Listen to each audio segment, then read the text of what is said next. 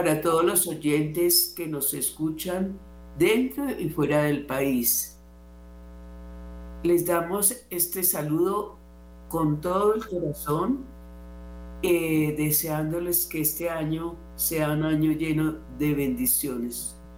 Ya se hizo un programa, pero como yo no logré la vez pasada, quería eh, expresarles.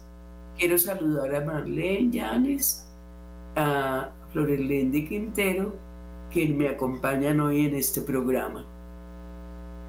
Este, eh, el programa, que es el primero del año, eh, y ya estamos entrando en el mes de febrero, pero eh, nos parece muy importante eh, ver que, que, no importa que es el primero eh, del año para nosotros, pero nosotros sí queremos en un momento hacer énfasis en una reflexión, una reflexión eh, que encontré en la revista Ciudad Nueva, donde dice, quitemos los envoltorios. En nuestro año, dice así, en este año, nuevo año, debemos vivir en la esencia de la vida, es decir, sin temor a, romper esquemas, buscar el núcleo de las situaciones, dificultades, conflictos, también de las oportunidades. Pero ¿cuáles, se preguntarán ustedes, pero cuál es la clave para vivir así? Y nosotras, nosotros creemos que la clave es el Evangelio, que nos ayuda a quitarnos los envoltorios de la sociedad de consumo, que aprendió a justificar todo en nombre de pautas que no tienen que ver con la persona ni con las comunidades sociales. En lugar de concebir desde el corazón, debemos preguntarnos, ¿tengo solo lo que necesito para vivir? ¿Uso realmente lo que necesito? ¿Pago las cosas y no compro a crédito? corremos detrás de la moda de los que nos eh, ha quedado muy bien. Muchas veces, en muchos momentos, eh, nosotros nos supeditamos a que si la moda es de tal forma, aunque no nos queda bien, nosotros hacemos uso de esa, de, esa moda. Entonces, eh, tenemos que fijarnos más que todo en la grandeza que tiene cada ser humano, en la grandeza del prójimo. Otra pregunta que nos podríamos hacer hoy es, ¿elijo colegios o universidades de prestigio o colegios donde la educación que imparten sea para formar, para ser mejores personas a los niños y a los jóvenes? Este nuevo año nos da la posibilidad de ordenar nuestras ideas. Demos a los demás el oro que llevamos dentro y que muchas veces no lo dejamos brillar La clave, lo decíamos al comienzo, nos la da el Evangelio. El amor, Dios. Todo lo que hagamos al otro, no lo dejemos pasar. No lo olvidemos. Si nos equivocamos, pidamos disculpas, pero sabiendo que todo lo que hacemos se lo hacemos a Jesús. Bueno, ahora queremos con esta premisa, queremos entrar ya a escuchar la palabra de vida.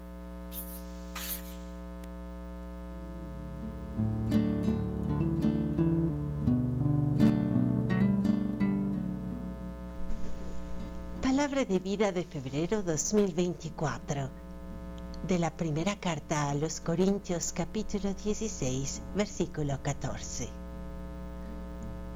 Hagan todo con amor. Este mes nos dejamos iluminar como luz para nuestro sendero por la palabra y la experiencia del apóstol Pablo. Él nos anuncia también a nosotros, como a los cristianos de Corinto, un mensaje fuerte el núcleo del Evangelio es la caridad, el ágape, el amor desinteresado entre hermanos. Nuestra palabra de vida forma parte de la conclusión de esta carta, en la que la caridad es abundantemente recordada y explicada en todos sus matices. Es paciente, servicial, ama la verdad, no busca su interés. El amor mutuo vivido así en la comunidad cristiana es bálsamo para las divisiones que siempre la amenazan y signo de esperanza para toda la humanidad. Hagan todo con amor. Es impactante que Pablo exhorte a actuar en el texto griego estando en el amor, como indicando una condición estable, un permanecer en Dios que es amor. Pues ¿cómo podríamos acogernos mutuamente y acoger a cada persona con esta actitud, sino reconociendo que primero somos amados por Dios, incluso en nuestras debilidades? Esta conciencia renovada es la que nos permite abrirnos sin miedo a los demás para entender sus necesidades y ponernos a su lado, compartiendo recursos materiales y espirituales. Miremos cómo actuó Jesús. Él es nuestro modelo. Él siempre fue el primero en dar la salud a los enfermos, el perdón a los pecadores, la vida a todos nosotros.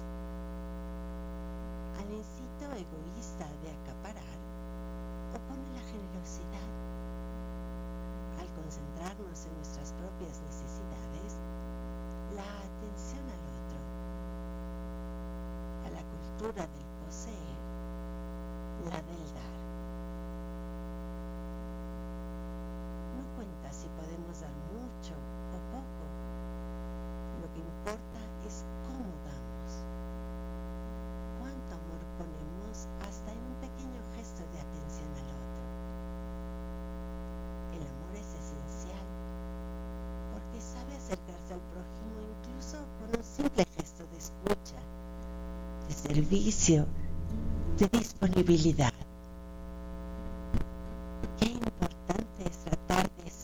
el amor para cada uno. Encontraremos el camino directo para entrar en su corazón y aliviarlos.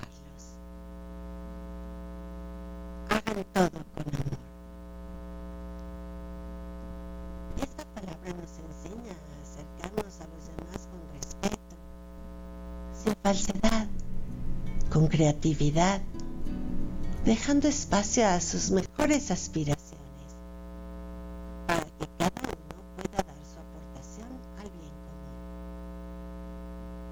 Nos ayuda a valorar cada ocasión concreta de nuestra vida diaria, las tareas domésticas, del campo o del taller, los trámites administrativos, los deberes del colegio o las responsabilidades y religioso. Todo puede transformarse en servicio atento y solícito. Podríamos imaginarnos un mosaico del Evangelio vivido con sencillez. Escriben unos padres. Cuando una vecina nos dijo angustiada que su hijo estaba en la cárcel, aceptamos ir a visitarlo. Ayunamos el día antes de ir, esperando a tener la gracia de decirle lo que convenía. Después, pagamos la fianza para liberarlo. Un grupo de jóvenes de Buea, en Camerún suroccidental, organizó una recogida de fondos para ayudar a los desplazados internos a causa de la guerra. Visitaron a un hombre que había perdido un brazo en la huida. Convivir con esta discapacidad se convirtió para él en un gran reto, pues sus hábitos cambiaron drásticamente. Nos dijo que nuestra visita le había dado esperanza, alegría y confianza. Sintió el amor de Dios a través de nosotros, nos cuenta Regina. Añade Marita, después de esta experiencia, estoy convencida de que nada es demasiado pequeño si se hace por amor. No hace falta nada más. El amor es el que mueve el mundo. Comprobémoslo.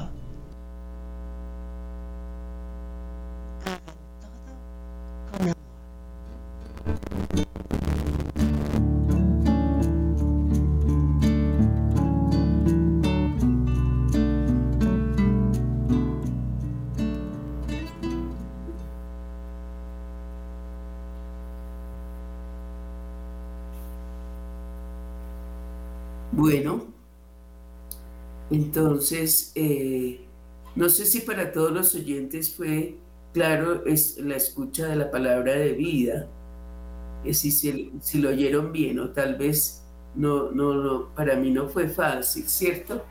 Pero igual, entonces eh, yo le invito a, a Marlene, a Florelendi y también yo a que eh, hagamos referencia a la palabra de vida y eh, contemos una experiencia de vida. También a los oyentes, no les dije al inicio, pero me gustaría tanto porque yo siempre digo que eh, Radio María eh, es una emisora que forma hombres nuevos y que, y que muchas personas tratan de vivir el Evangelio, ¿cierto? No es una novedad. Entonces los invito a que llamen, que nos llamen, pero por el momento comenzamos a, compartir las experiencias. Buenos días a todos los oyentes y a toda la mesa de trabajo de Radio María. Bueno, esta frase del- de la palabra de vida de febrero, creo que es una frase que hay que aplicarla todos los días, vivirla minuto por minuto, hacer todo con amor. Eh, en diciembre, pues yo sentía que como preparación para la Navidad quería confesarme para que realmente Jesús naciera en mi corazón. Entonces fui, lo hice, me confesé y hablando con el Padre, eh, hacíamos una reflexión de que de tener esa mirada eh, en esta época de diciembre hacia ese prójimo, hacia el más necesitado. Entonces me, hacía la invitación de pensar eh, en alguna familia o en alguien que realmente eh, necesitara, porque tal vez ellos los olvidábamos para cubrir todas las demás cosas en las familias con regalos y cosas, pero que no pensábamos en, este- en estas personas que también tenían necesidad de algo. Entonces, desde ahí comenzó como esa experiencia para mí de pedirle a Jesús que me fuera mostrando en el camino como esas personas, esa persona necesitada.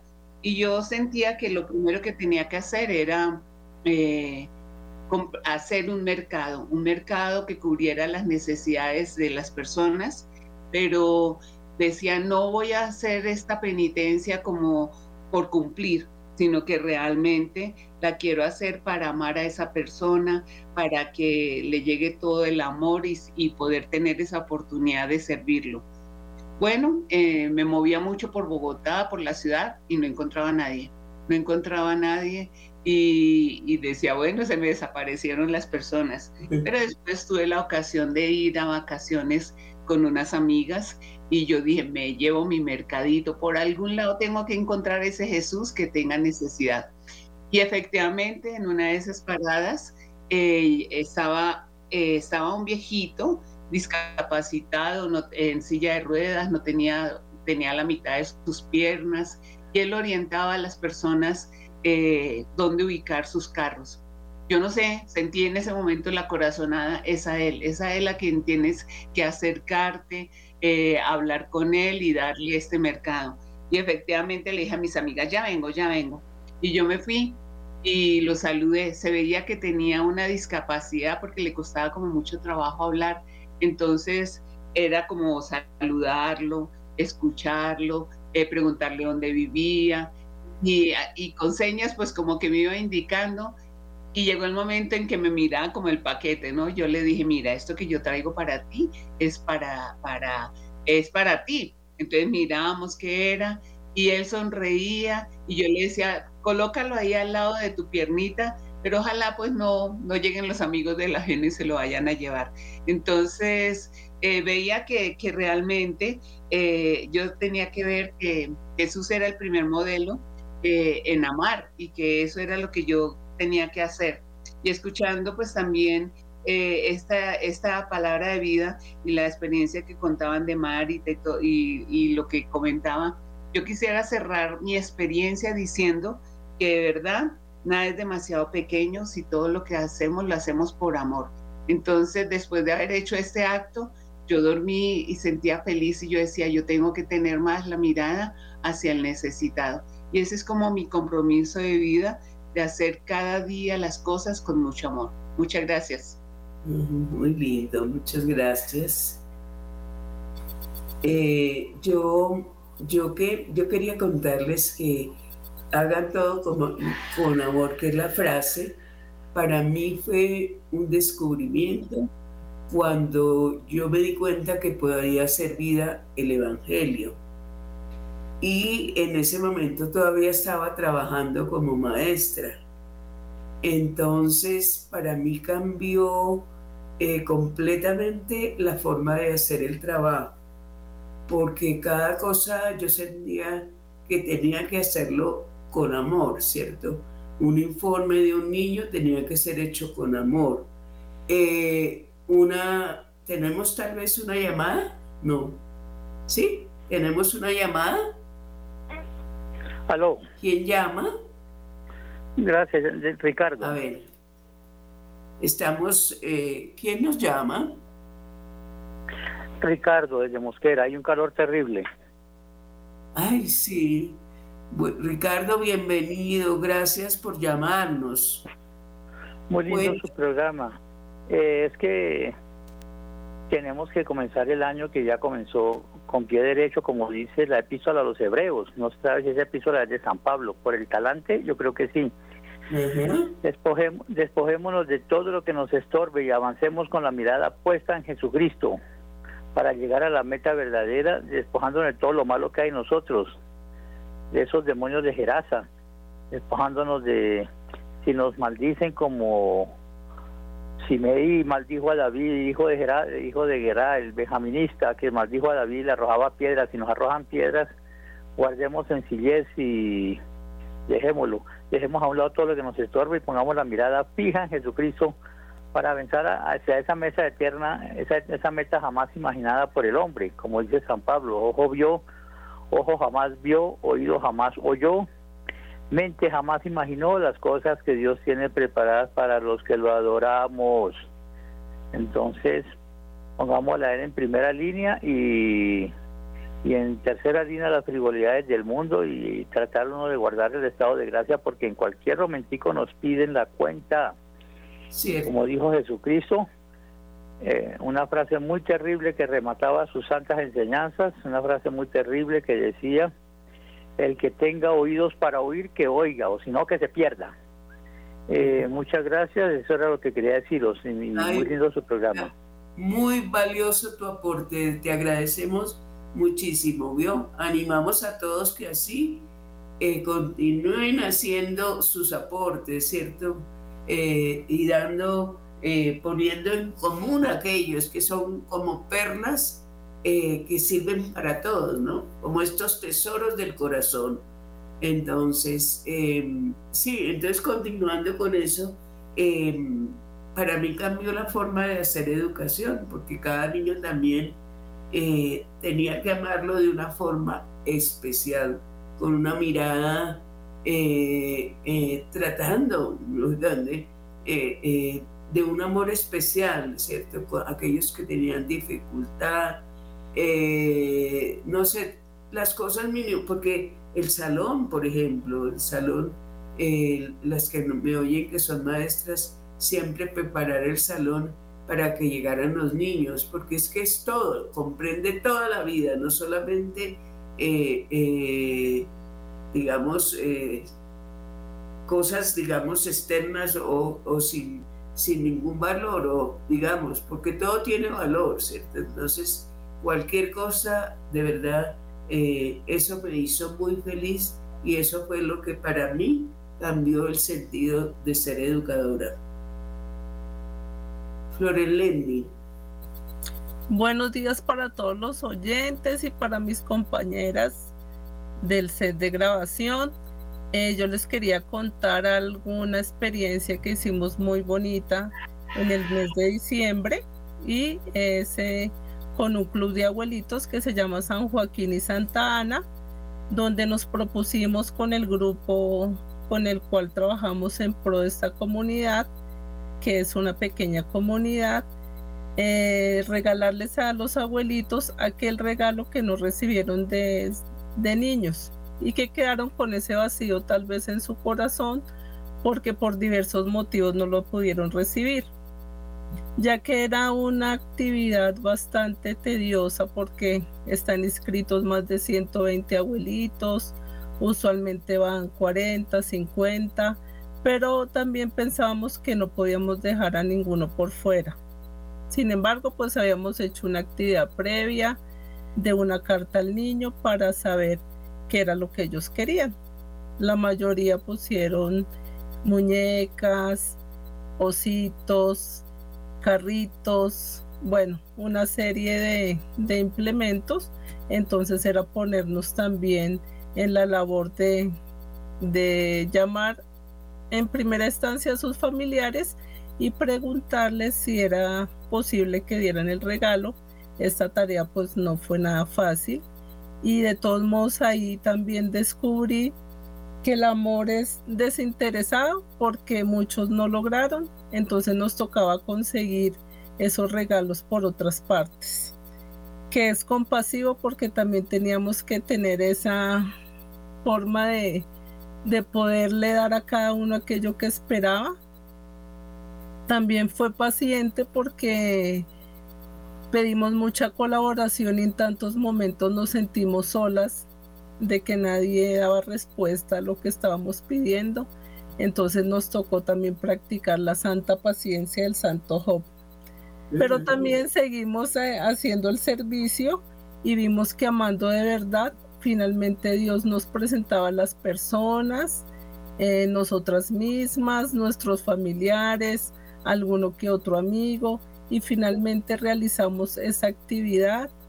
Fueron aproximadamente 60 abuelitos, eh, hicimos un pesebre en forma real con la Virgen y San José y el niño y ellos fueron los que entregaron los regalos y todos quedaron muy contentos, felices y ninguno se quedó sin su detalle.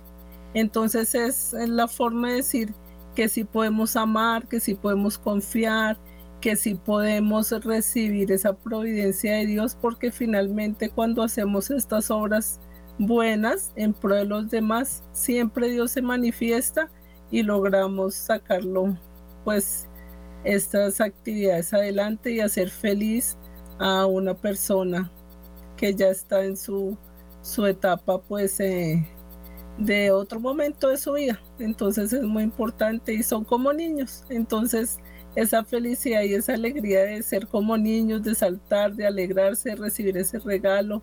Entonces era eso lo que les quería compartir. Gracias. Gracias, Lindy. Muy, muy bella la experiencia también. También quería contarles que me llegó ayer una, una experiencia de una amiga eh, donde me contaba que me causó, eh, me gustó muchísimo, porque ella contaba que ella todos los días va a la misa, a la Eucaristía, y saliendo de la Eucaristía eh, se encuentra con varias personas, entre esos dos amigos que eh, comparten el, vivir la palabra de vida. Entonces ella se sienta y ellos y comienzan a, conversar. Entre ellos uno, que un maestro, le estaba contando las experiencias que hacía con sus estudiantes. Pero en ese momento entró un señor, un señor, y eh, los observaba, los observaba mucho y, quedó muy cautivado de la, de la, experiencia que contaba este, este joven. Y entonces se acercó a ellos y les digo, ustedes tienen algo especial, ¿cierto? Ustedes, ¿por qué son así? ¿No? Yo soy ateo, pero me llama la atención de la forma como se relaciona entre ustedes y lo que cuentan, ¿cierto? Entonces le tuvieron la oportunidad de decirle que era las palabras, el Evangelio vivido, ¿cierto? Entonces, para mí eh, me quedaba una cosa cuán importante, eh, es que nuestra vida, tantas palabras eh, no son tan importantes. La vida, el testimonio y el amor que podamos generar entre nosotros es lo que dirá, mira, mira, eh, qué bueno ser como ellos, ¿no? Eso. Entonces, eh, realmente, gracias. Bueno, continuamos, seguimos pidiendo a, los oyentes que nos llamen. Ahora hacemos una pausa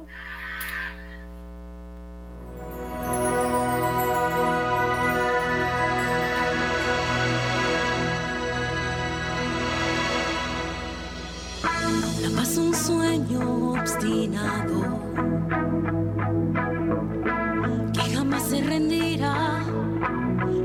fronteras trazará, la paz del sueño más osado,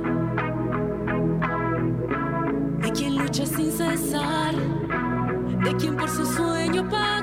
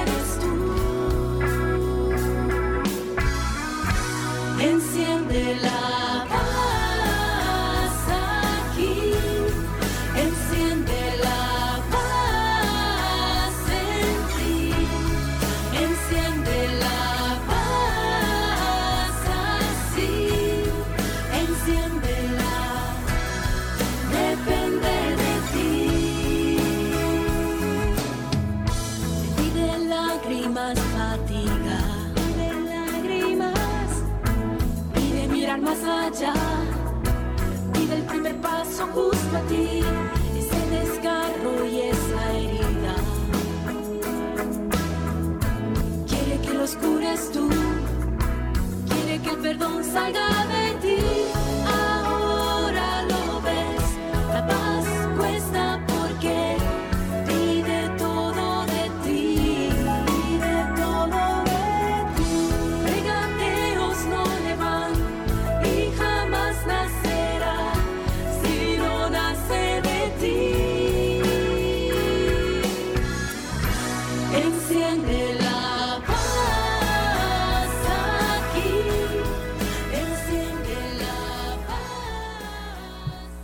bueno, ahora, eh, como siempre hemos hecho, hemos comenzado a hablar de las diferentes etapas de, de, los niños y de los jóvenes. Hoy hablaríamos de la, de la adolescencia. Entonces, eh, también les pedimos a los oyentes que eh, participen, porque respecto a este tema vienen tantas preguntas, ¿cierto? Entonces, tenemos aquí las dos psicólogas que nos pueden ayudar a complementar el tema, ¿cierto? y, a, y aclararnos dudas. Entonces, también invitamos a los oyentes. Entonces, doy la palabra. Eh, bueno, Angelita, gracias. Primero, antes de comenzar con el tema, eh, recibí un mensaje de una de nuestras oyentes que se llama Claudia Inés Bonilla, que no se pudo comunicar telefónicamente, pero que nos invita y nos exhorta a iniciar este amor que queremos brindar a los otros concretamente en este momento y en estos tiempos que eh, se está presentando con el clima de tanto calor y dar su experiencia de lo que ella hace, que también si nosotros tenemos calor, pero igual tenemos nuestra casa, también pensemos en las personas que están en la calle y que no tienen de pronto agua, que no tienen líquido, que no tienen donde protegerse de tanto calor. Entonces que también les demos una ayuda a estas personas. Eso es lo que ella ha hecho concretamente en este tiempo. También me cuenta que han hecho en este momento en los parques, han armado las botellitas de gaseosa, las han reciclado y han armado como cubeticas y ahí han puesto en los árboles agüita para que los animalitos también tomen de esa agua. Entonces son cosas muy bonitas, actos pequeños de amor que podemos hacer muy concretos en este momento y que invitamos a todos nuestros oyentes para que nos unamos también a esta pequeña campaña para ayudar en este tiempo de calor con un granito de arena, porque entre todos pues podremos hacer la situación un poco más fácil. Gracias. Qué hermoso, muy hermoso realmente este testimonio. Sí, y es lindo que podamos unirnos, ¿cierto? Como el amor es ingenioso, ¿verdad? Si uno quiere amar, eh, el Espíritu Santo ilumina, mira, es propio del Espíritu Santo. Entonces, bueno, ahora Florel Lendi. Ahora sí empezamos. Bueno, como hemos venido trabajando en meses anteriores, algunos artículos que ha escrito eh, este escritor italiano Ezio Acetti, donde él ha mencionado la importancia de trabajar, acompañar y estar en estos procesos con los adolescentes, que es algo pues muy importante trabajar con ellos. En esta ocasión, desde la revista Ciudad Nueva, en un escrito, nos invita a y nos propone a trabajar en una carta magna de tipo educativo. Esta es una carta que puede ayudar a los adolescentes a convertirse en personas libres, en enseñarles y ayudarles a mirar cómo llegar a esa libertad que es lo que ellos, digamos, esperan. Que sean unos jóvenes capaces de afrontar aquellos desafíos de la vida, y, estas propuestas lleguen y lo lleven a un buen inicio de lo que ya seguiría, que es ya la edad adulta.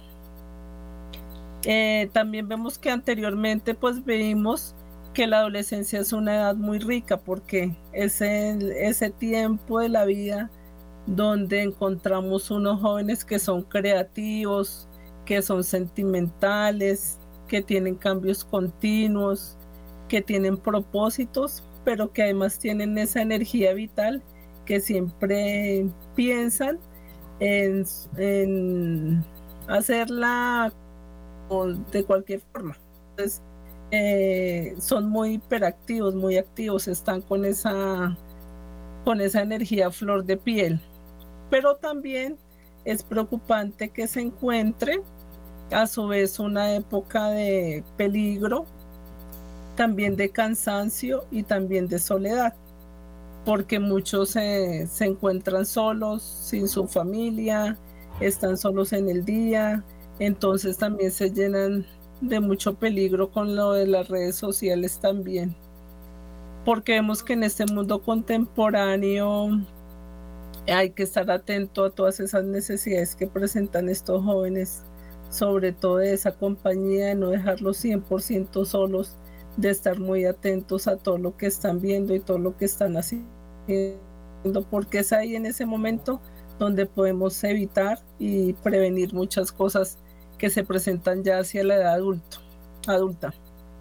Entonces también nos invita a este escritor a ver cómo podemos conquistar esa libertad.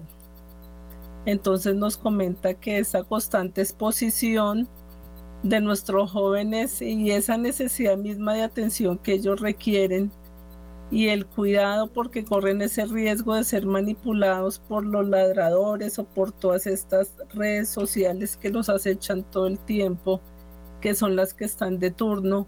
Esto les impide tomar sus propias riendas y ser o considerarse verdaderamente libres. Pero si nos ponemos a pensar y nos surge de, ahí una pregunta, ¿qué es ser libres? Ser libres no es hacer lo que ellos quieran. Eh, ser libres es actuar por el bien de ellos mismos y por el bien de los demás. Eh, no todo lo que escuchas también conduce a la libertad. Hay que ver también todo lo que están escuchando y que ellos entiendan que no todo conduce a la libertad. Eh, nos comenta que ser libre, por lo tanto, es ser dueño de sí mismo, sentir dentro esos sentimientos, esos valores, esos impulsos y esas tensiones. Y posteriormente mm, razonar con el intelecto y pensar que reflexionen, bueno, qué es bueno y qué no y si nosotros como padres podemos guiarlos también un poquito en decirle, bueno, mira, esto es bueno, por aquí sí, por aquí no, eso sería un apoyo importante. Ese apoyo de los padres y también de los maestros sobre también los valores y enseñarles qué es el bien, qué es el mal. Para esto necesitamos algunas reglas precisas, aunque parezca que se han roto en la sociedad actualmente, pero ver que todavía podemos ponerles límites mientras estén en la edad de adolescencia. Necesitamos también valores claros que sean propuestos por la familia, sobre todo. Y eh, luego también él nos da paso a esta gran carta magna eh, que nos sugiere para ser hombres y mujeres libres. ¿Cómo podemos ser hombres y mujeres libres para el progreso de este mundo desde la adolescencia? Pues si somos conscientes, sabemos que en, el manos, en manos de los adolescentes está el futuro que estamos esperando. Entonces, alguna de las recomendaciones que él da es que seamos jóvenes altruistas, es decir, que hagamos las cosas buenas sin pensar en una retribución, los actos de amor, que tengamos siempre las manos abiertas, incluso si vemos que el mundo está lleno de corrupción, que miremos la parte que les podemos enseñar de poder salir adelante y en medio del, digamos, de las cosas oscuras que pasan, siempre buscar como la luz. Algunas cosas que pueden hacer los jóvenes es primero pues practicar deporte, ya que este deporte libera la tensión, es algo lúdico, es competitivo, esto les ayuda a quemar esa energía, a estar más activos, a estar más atentos, es muy importante. Segundo, tener amigos. Eso de tener amigos promueve pues confianza, diálogo entre los jóvenes, contarse sus experiencias, sus anécdotas, algo así es muy importante. También ver que los padres no somos amigos, porque nos una cosa es que sean los hijos, otra cosa que les eh, que les demos como concesiones en ciertas cosas, pero también como padres debemos en un momento aprender a decir no y ese no se tiene que respetar. Ese también vivir en grupo, eh, pero buscar aquellos grupos que sean positivos, que también sean abiertos a muchos jóvenes, que también sean grupos de igual forma altruistas y que les permitan a ellos hacer cosas buenas en pro de los demás también. Otro punto es no dramatizar, porque a veces los jóvenes dramatizan y ven solo lo negativo, se desaniman, la soledad. Entonces, si un día un joven comenta que estoy deprimido, entonces al otro día el amigo también que está deprimido. No, no hay que dramatizar ni esquematizar. Otro puntico importante es volver a empezar siempre. Así se equivoque, levantarse al otro día con el objetivo claro, de pensar qué voy a hacer, qué voy a empezar de nuevo, qué voy a, surgir, a mejorar. Eh, es muy importante eso y no quedarnos en decir, no, me fue mal hoy, me pasó tal cosa, y entonces ya vi, o veo todo gris, todo negro, porque esto no ayuda para poder surgir adelante.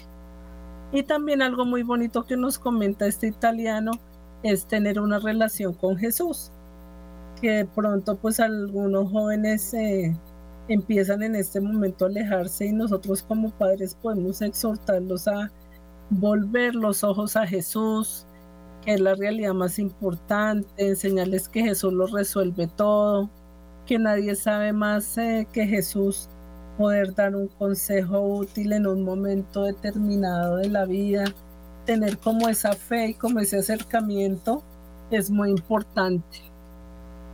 Y luego ya como conclusión, pues esa relación divina con la presencia de cada uno de nosotros en ese, en ese Dios, en ese Señor que nos puede ayudar a resolver aquellos problemas y aquellas dificultades y tener como esa fe.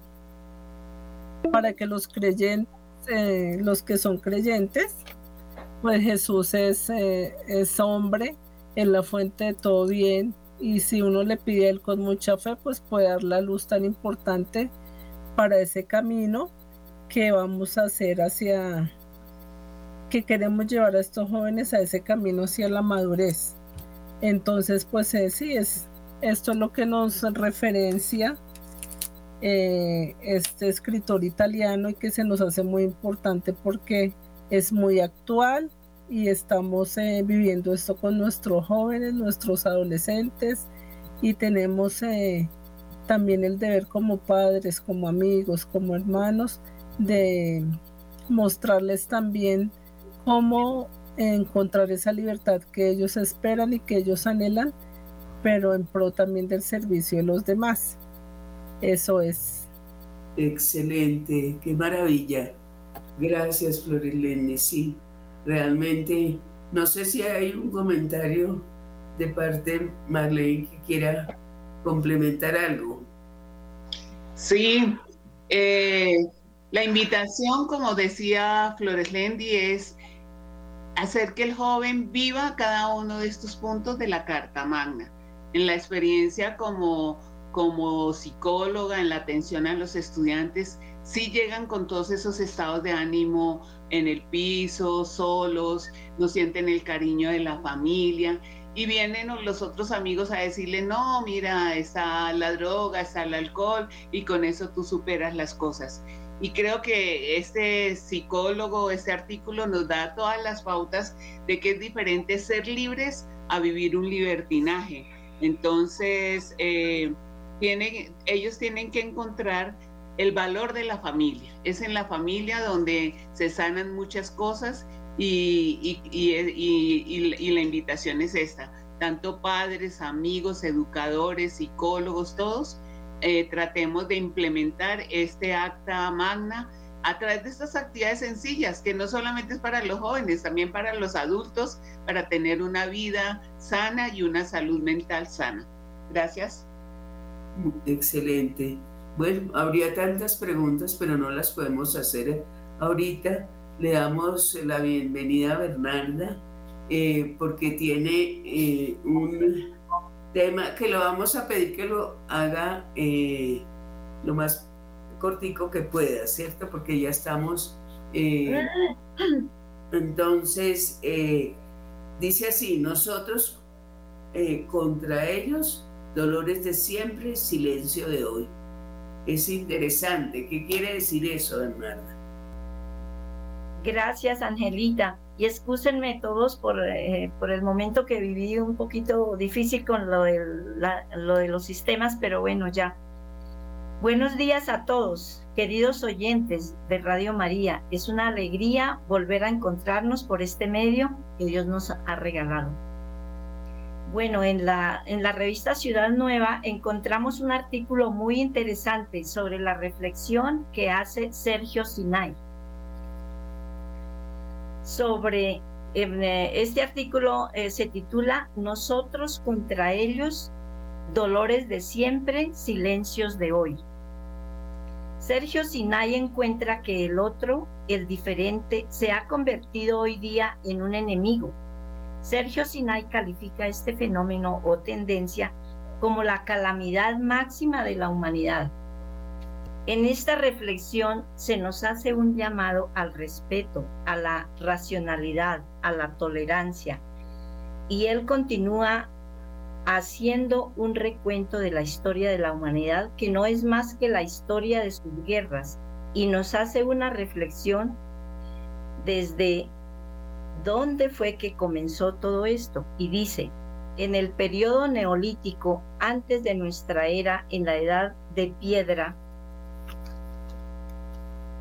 se pulían los primeros instrumentos para trabajar en los cultivos donde nació la agricultura. Con estos instrumentos se puso fin a los grupos nómadas, los que iban de un lugar a otro. Con este sistema se crearon pequeñas poblaciones, grupos de 100 miembros, en un determinado territorio y para convivir establecieron los primeros contratos morales, como las reglas, las normas, los hábitos que les permitían reconocer como miembro del grupo o tribu. Pero entonces también nació la noción de nosotros y ellos, como lo señala el sociólogo Sumner en su libro Wise, que quiere decir gente popular en camino, o sea, los propios del grupo y los ajenos, o los de adentro y los de afuera, o los iguales y los diferentes. Según analiza el sociólogo Sumer, esto no tardó en transformarse en nosotros, contra ellos. Esto ocurre en todos los grupos humanos, desde las familias hasta las naciones, desde los equipos de trabajo hasta las competencias deportivas, desde creyentes a una religión, a creyentes de otra o no creyentes. Como si para afirmar la propia identidad personal, familiar, nacional, racial, religiosa, de género, etc., fuera necesario denigrar a otra. Así se han acentuado las diferencias y para terminar de ser nosotros, deberíamos ampararnos en supuestos mandatos de distinto origen y terminar con ellos, borrados de la faz de la tierra, deseo de eliminarlos. Cuando todos pierden, desde aquella flecha inicial creada en el periodo neolítico hasta los refinados y atroces armamentos de hoy, producto del desarrollo tecnológico, prácticamente no ha habido generación humana sin testigos, víctimas o victimarios en las guerras de cada tramo de la historia. Estos se desatan por motivos raciales, políticos, económicos, geográficos, religiosos, deportivos, como el que ocurrió en 1969 entre Salvador, El Salvador y Honduras, entre dos partidos de fútbol y que dejó miles de muertos.